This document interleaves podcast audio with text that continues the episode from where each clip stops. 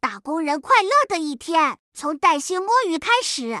欢迎大家收听我们的新节目《带薪摸鱼》，鼓掌。我是柚子，我是噗噗猫，我是晴朗，我是泰迪。我们气氛组已经就位了，以后呢，每周我们都会给大家献上一些适合大家上班摸鱼的时候听的闲聊话题。虽然这是咱的第一期节目，但是我们压根儿就没打算藏着掖着，而是直击人性阴暗面，上来就聊大家最喜欢听的八卦话题。是的，我们今天聊的就是八卦，而且我这里有话要先说，因为我自己是在舍命聊这一期，而且我随时可能会葬送我的打工人职业生涯。毕竟我等一下要跟大家八卦的人物列表里还包括我的大老板。就是希望节目火，又不希望它太火，火到转发到你老板那里，是吧？对，主要是因为我害怕他们会顺藤摸瓜摸到我这个节目呀。说到吃瓜，其实我自己也很有经验，因为我自己有一个五百人的吃瓜群，就我们这个群的席位就很难抢，比买房摇号还要难。还有这种好东西，我都没有早听到。你说到这个，我排队在他那里排了一年都没有排进去呢。大家都像是那个瓜田里。的茶一样，到处都在吃瓜。然后有一段时间是因为职场上有很多那种 PDF 瓜嘛，然后特别密集，就感觉都看不过来。因为办公室真的就是一个很乱的地方啊。说到这里啊，我要为八卦证明一下。其实很多职场前辈都告诫说，职场千万别八卦，免得害人害己。就好像八卦是什么唯恐避之不及的东西。但其实吧，很多人说八卦算是人类生物进化过程中的竞争优势。那这么说来的话，就是说，呃，会八卦呢，也是一种能力很强的表现，是这个道理吗？你可以这么认为。人醒的时候，平均每天会废话五十二分钟以上的时间来进行八卦，而且八卦不分性别，男女都喜欢。我就是这样的一个八卦接收和传播器，就是我自己每天回家之后，我就要跟我的各种好朋友传播各种各样的八卦。那你会花多少时间和他们八卦呀？那就是五十分钟乘以二乘以三这样的个样子。嗯，不然我也不会开一个新的节目带薪摸鱼来跟大家讲这些八卦呀。那我觉得这一期主要的任务还是听听各位女生来聊聊八卦。我自己作为一个离开职场有很长一段时间的人，那我可能更多听到的是一些别人的素材。我们当然聊的都是别人的八卦了，但是我觉得八卦五十分钟对我来说也是不够的哎，因为我自己也比较喜欢像噗噗猫说的去小红书上去看呀，啊或者去说一些朋友他们的八卦，不一定说这个八卦就一定传播的是别人的坏话，并且我觉得讲八卦有一个非常好的地方，就是它可以迅速拉近人和人之间的距离，去建立信任的这种关系。我还之前看到一个说辞，好像是心理学方面的说法。他说八卦是一种社会智商，那你如果去善于八卦的话，就表示你社会情商很高。所以我觉得噗噗猫，你平常用五十乘二甚至乘三的这个时间去八卦，应该表示你是一个情商很高，并且人缘很好、沟通能力比较强的人。那在职场里，如果能学会适度的八卦，其实也是一个非常重要的生存能力的表现。那我就。先收下柚子的夸赞了，就是我八卦的东西吧，其实也不是什么好东西。就你还没有来之前，我就已经跟秦朗说了，我今天就是要开始下流了。听到不是什么好东西的时候，我都不想让你讲了，快快快进入正题，我都迫不及待要听了。好的，本八卦了呢，由于是全场年纪最大的，所以我的工作时间也是比较久了。那经历的公司就是你要说有六家吧，起码有五家是。有乱七八糟的这种办公室乱搞的事情，在这里，我想跟大家第一个八卦的就是我前公司的一个男领导，他看到女生啊，那个眼珠子都会变得很大很大，直勾勾的盯着你，但是他说话呢又是那种很暧昧的，就是会老是那种有意无意的想要去开黄腔，或者是想用手啊去摸一下你，摸一下你的头这种的，但是他的那个微信头像又是他和他老婆的合照，就是我不知道你们有没有这样。样的一种感觉。就越是那种看上去很爱自己老婆的人，越是私底下很喜欢去搞这种小动作。嗯，然后我很多同事都有被他撩过。那除了有二十来岁的女销售和他暧昧不清，同样也有跟他年纪相仿的，就是那种是已婚已育的女同事，也是跟他不清不楚的。不仅离婚了，而且还因为他就升职成为了市场部的一个小头头。他是被潜规则上位的吗？你心里意会就行了，不要说出来。这这个男的他长啥样？是那种油腻男，还是看上去外表斯文，但内心其实很败坏的那种？这个应该怎么形容呢？反正他肯定是那种平时一定会穿衬衫的，但是他肚子又很大，就是那种典型的不太注重身材管理的大腹便便的中年男人的形对对象。对对对，是的，就是我们出去团建，别的公司一般都是去吃饭嘛，唱 KTV，到他这里了就是商务会所，他还要女生下属去泡澡，而且是要求女生穿比基尼。他直接这么讲吗？就公开场合下就提出要求说要大家对啊，他有这种着装要求吗？当然了，我操，我感觉这样很恶心啊！你这不会觉得是一种软性性骚扰吗？这种我自己也是受不了的，但他又总喜欢跟我们说他很爱他老婆，还问我们觉得他老婆是不是很美，还会跟其他的男同事去炫耀说他老婆是他的大学同班同学呀，说这辈子就只谈过他一个，而且要从此相守偕老。但他另一方面呢，又很喜欢到处跟别人说，就是他以前在做销售的时候，经常会带呃大主任出去玩啊，什么嫖娼啊、多人啊都有试过。我今天下午其实还有在在跟别人聊这个话题，就是他说可能大部分男生就是到了这种场所，他都没办法坚守住自己，所以我就感觉本身嫖娼就是个很恶心的事儿，然后你还要聚众去嫖娼，其实我是很难理解这种，你摸一下能怎么着嘛？你去嫖娼那一时的快感，我也讲实话，我是不太 get 到的。但是我感觉他自己就是享受其中嘛，毕竟他也是既得利益者。但是他头像都是他老婆和他的合照，哎，他是又当婊子又立牌坊啊，这属于。真的是这样的，就感觉很双面，我完全没有想象这句话是从柚子口中说出来的。我也没法想象。那柚子，话筒给你来跟我们分享。哦，这里我突然也想到了一个领导，就是我刚刚也说嘛，就是大家聊八卦就拉近距离的一个很好的方式。在我前公司，我们都是管培生进去的，只是不同届的啊。他聊到他的领导，就也是那种啊，他在聚餐现场的时候吃饭就说啊，是我老婆开车送我来的，大家也都觉得他跟他老婆很恩爱。结果在二场的时候，他们去了 KTV，结果你猜他干了什么？他装醉，躺在女同事的腿上摸女同事的大腿。我操，好恶心啊！我这要是我就现场给他一巴掌。但是都是初入职场的小姑娘嘛，那小女生也没有闹出什么事情来，甚至都没有揭穿他，只能后面暗戳戳的跟我们去吐槽这个事情。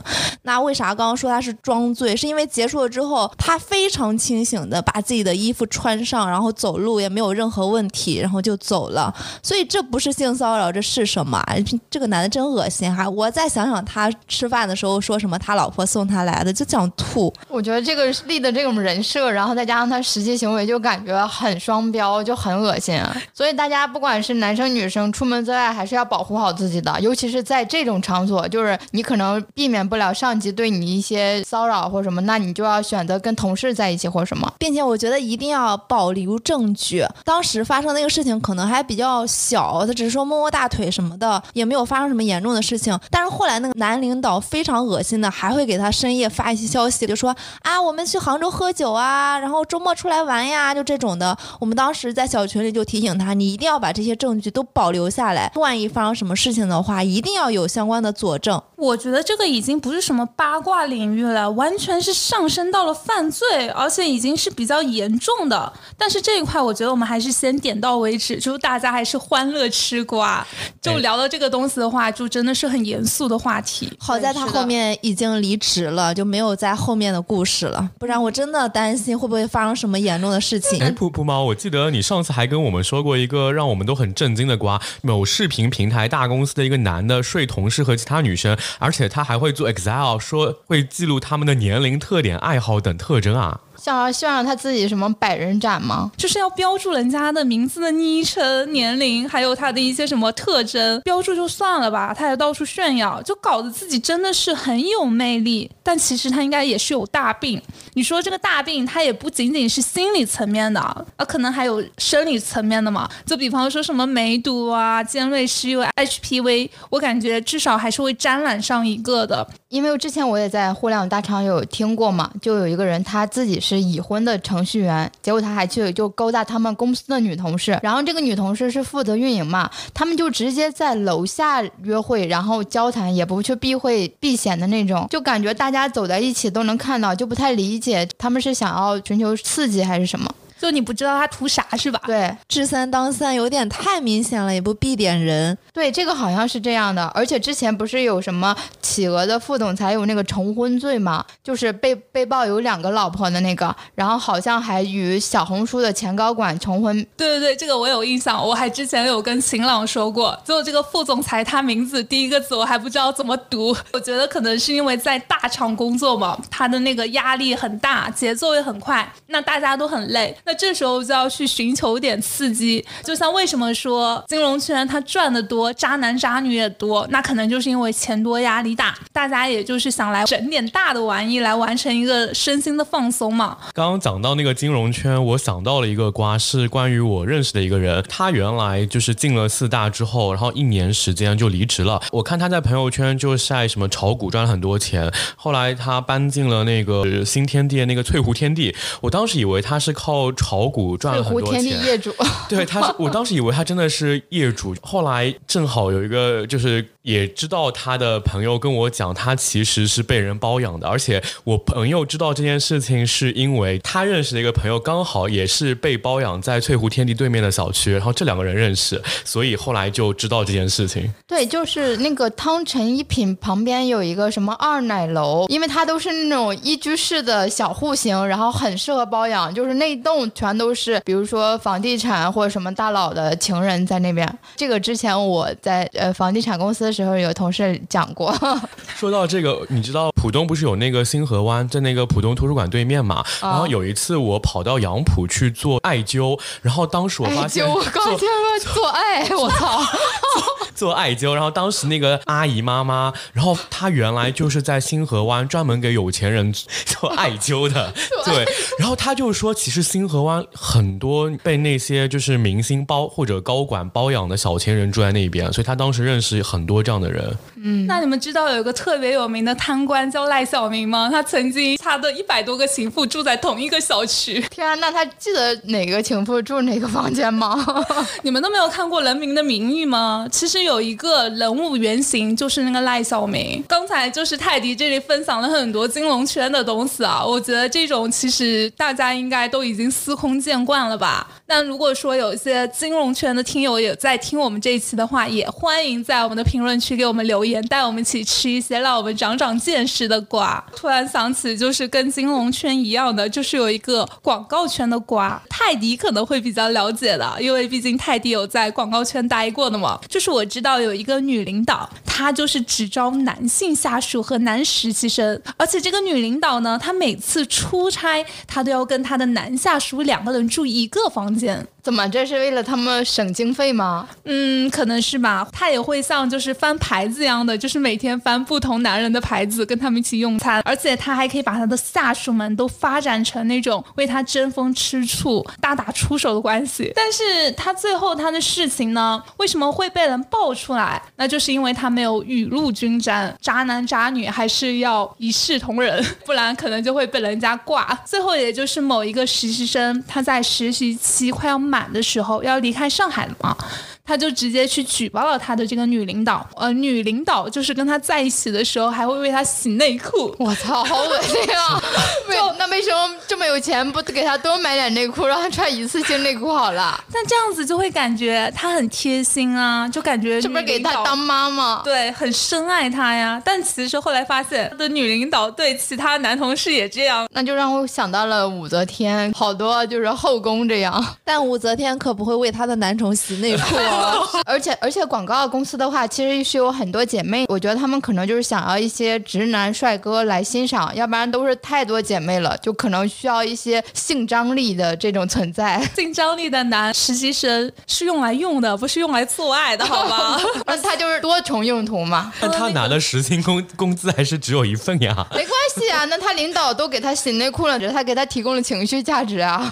所以说这种事情呢，就是不管是在广告圈，或是压力比较大的金融圈啊，都是非常容易发生的事情嘛。就除了是那种颜值上的诱惑呀，还有生理上的需求，而且这里可能又会涉及到一种权力上的一种向下的降维打击。我觉得你也别替他们洗白了。其实他们这种，你再去给他们找什么压力大呀什么的，就是掩盖不了他们道德底线比较低呀。并且我觉得你在职场上你去产生这些情况很难收场哎。你说暧昧好了成了又怎么样？重婚吗？然后不成的话，两个人直接撕破脸，后面是不是一定又有人要离开这个公司就丢工作了？我要打断你啊！但凡他们就是循规蹈矩一点，我们哪有那么多瓜可以吃？让我们的节目有那么多可以聊的东西啊！所以他们是为了造福大家、调剂大家的生活吗？是的，是的。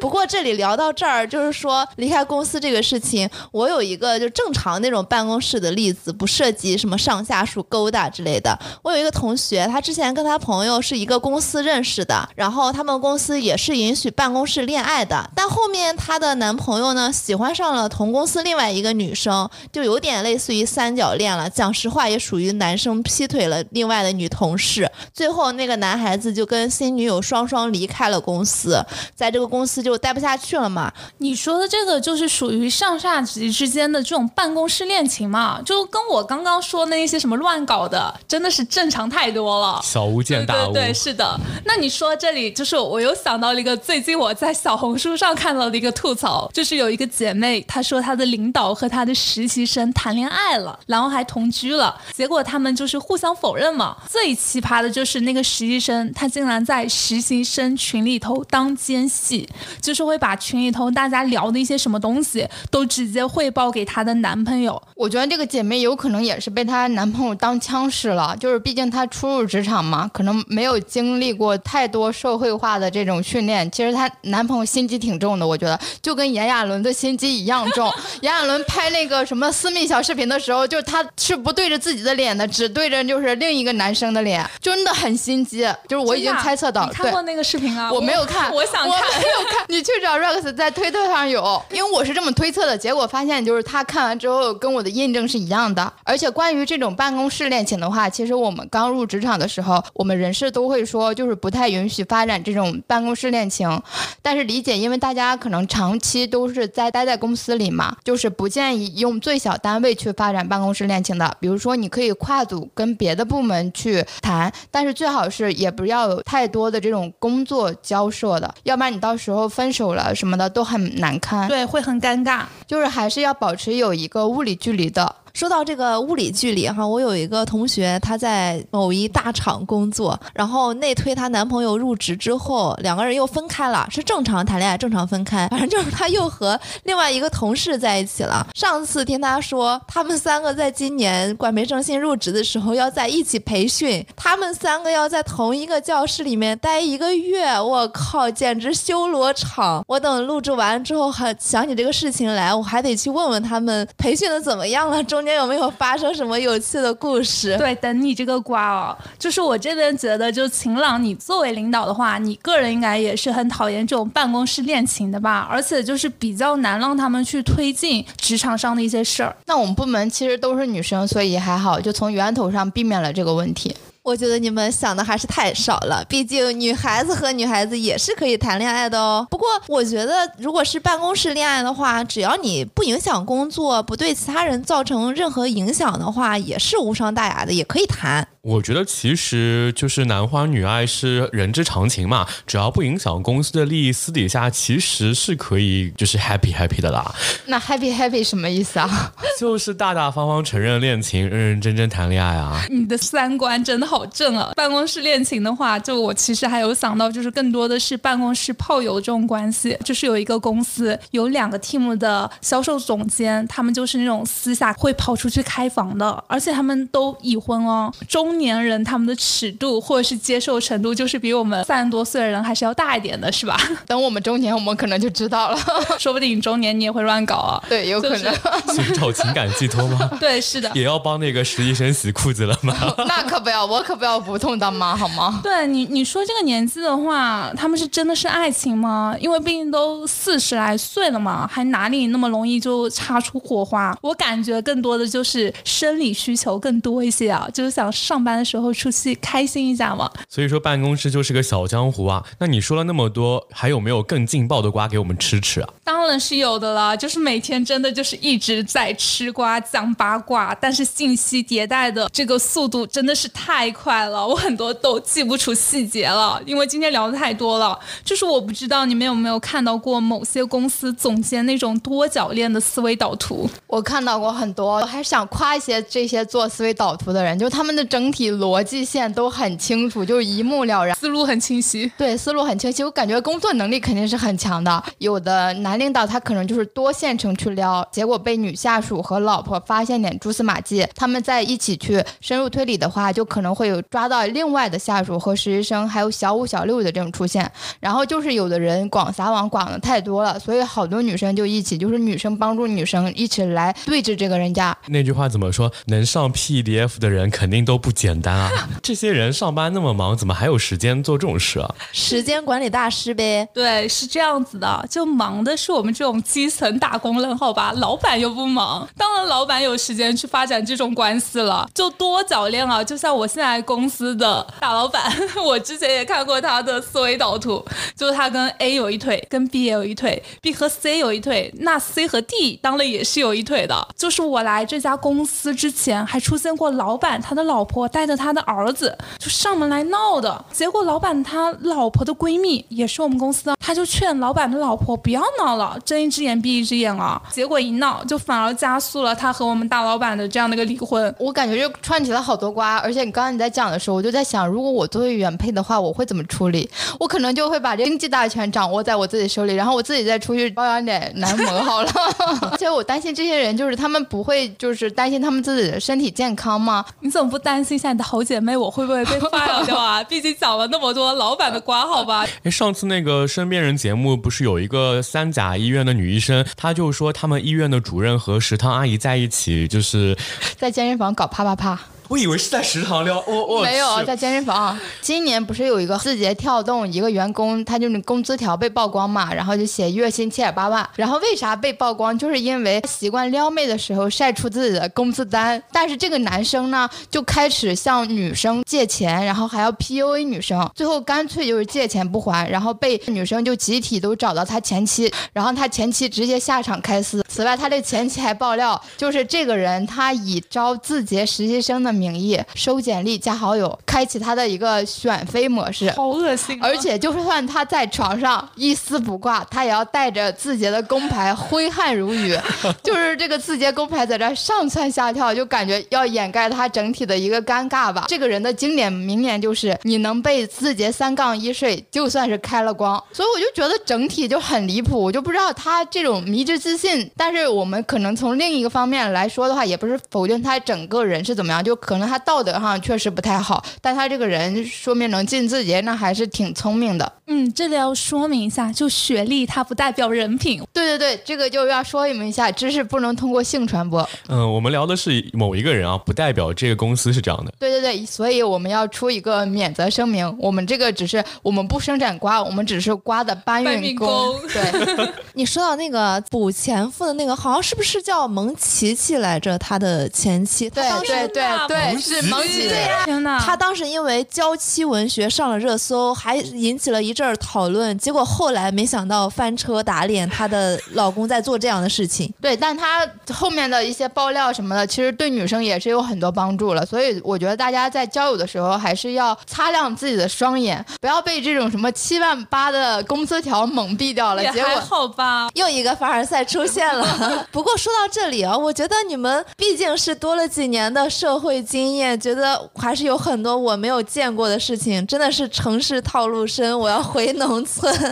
但是我还是想说一下啊，可能我们现在社会里面有一些现象被放大了，被冲上热搜，或者说被自媒体送到我们的面前，给到我们一定的冲击，显示出这个社会有一点点病态了。但并不代表我们自己就要做这样的人，所以我们吃瓜的时候一定要保持一定的清醒，不要被这些歪风邪气去浸润到我们的思想里面呢。那你到底要说啥？你直接说呀！我直接就是想说，圈子很小，不要乱搞。我不想在这些文档里面看到你们谁的名字哦。对，看到谁被上了 PDF 是吗？比如说噗噗猫、晴朗，你们俩被人挂渣女，看到泰迪被挂渣男之类的。啊！但是我好期待看到你们被挂哦，这样我就可以继续吃瓜。然后吃到自己头上，对吧？但是我还想强调一下，大家最好都还是洁身自好，而且要为了身体健康去着想，一定要做好安全措施。并且刚刚有提到，可能有一些人他是被骗的啊，被三、被四，甚至被五、被六，所以也要提醒一下，无论男生还是女生，都要保持清醒，去辨别这些信息，不要太恋爱脑，也不要太上头，不要做下一个被拍小视频的人。对，如果你要恋爱脑，你就去看一下《消失的他》。好的，好的，这一期的大型沐浴我们就水到了这里，我们也吃了很多瓜。如果听友们想和我们一起共同吐槽工作，聊一聊八卦，享受生活，也可以在 show notes 里找到我噗噗猫的微信，备注听友，我就会拉你进我们的带薪摸鱼的听友群。如果你们有这期内容一样的八卦、劲爆的东西想要分享，我们也非常欢迎你在评论区留言。那我们下周再见。